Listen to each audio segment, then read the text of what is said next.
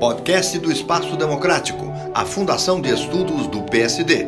Hoje com o cientista político Rubens Figueiredo.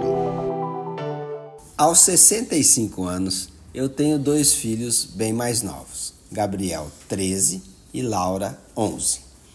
Quando eu tinha 13 anos, que o Gabriel tem hoje, eu jogava futebol na rua, não existiam celular, videogames, redes sociais, mas tinha uma coisa que ainda tem hoje: os jogos de tabuleiro e de mesa. No meu tempo, tinha o Ludo.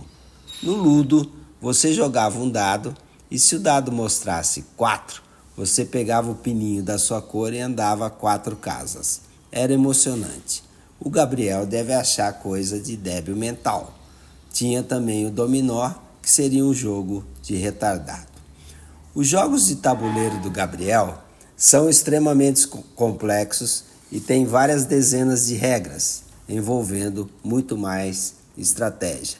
É outro mundo.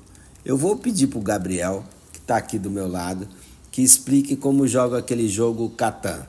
É um jogo muito simples. Para preparar, primeiro monte o tabuleiro de 19 hexágonos, cada um com uma atividade: floresta, em que se recolhe a madeira, colina, em que se recolhe a argila, montanha, em que se recolhe minerais, plantação, cereais, e o pasto, em que se recolhe a lua da ovelha, que meu pai chama carinhosamente de bode.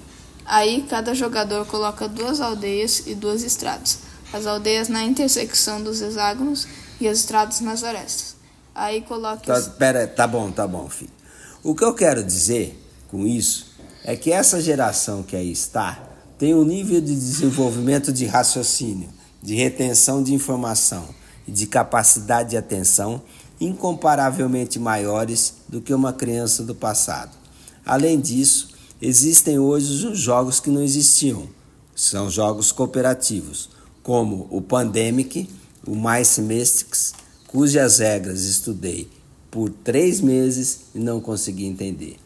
Perto do Gabriel, com 13 anos, eu era um menino neandertal. Rubens Figueiredo para o Espaço Democrático do PSD.